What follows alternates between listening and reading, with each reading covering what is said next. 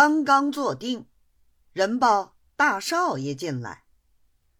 他这位大少爷是前年赈捐便宜的时候，报捐分省知府，就在劝捐案内得了个异常牢记，保了个免补本班，以道员补用，并加三品衔。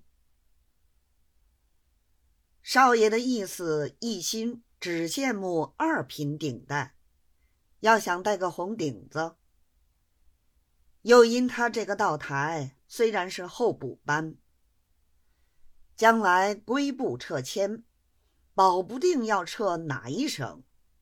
况且到省之后还要候补，一省之中候补道台论不定只有一缺半缺。若非花了大本钱。到京里走门路，就是候补一辈子也不会得实缺的。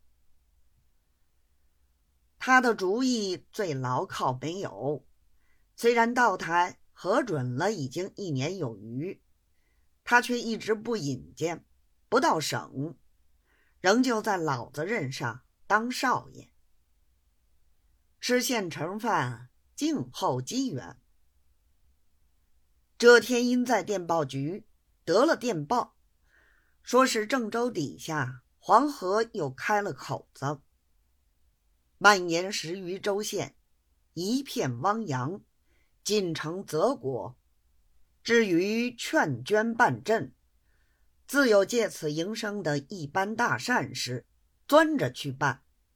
他一心一意，却想靠老人家的面子。弄一个河工上总办当当，一来半工半料，老大可以赚两个钱；二来合龙之后，一个异常牢记，又是稳的。已经做了道台，虽然官阶无可再保，但求保一个送部引荐，下来发一道上谕，某人发往某省。就变成了特指道。至于二品顶戴，再如自家荷包里的东西，更不消多虑了。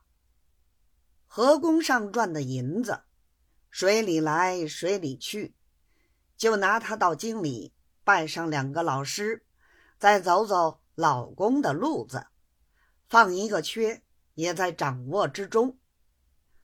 所以黄河决口。百姓遭殃，却是他升官发财的第一捷径。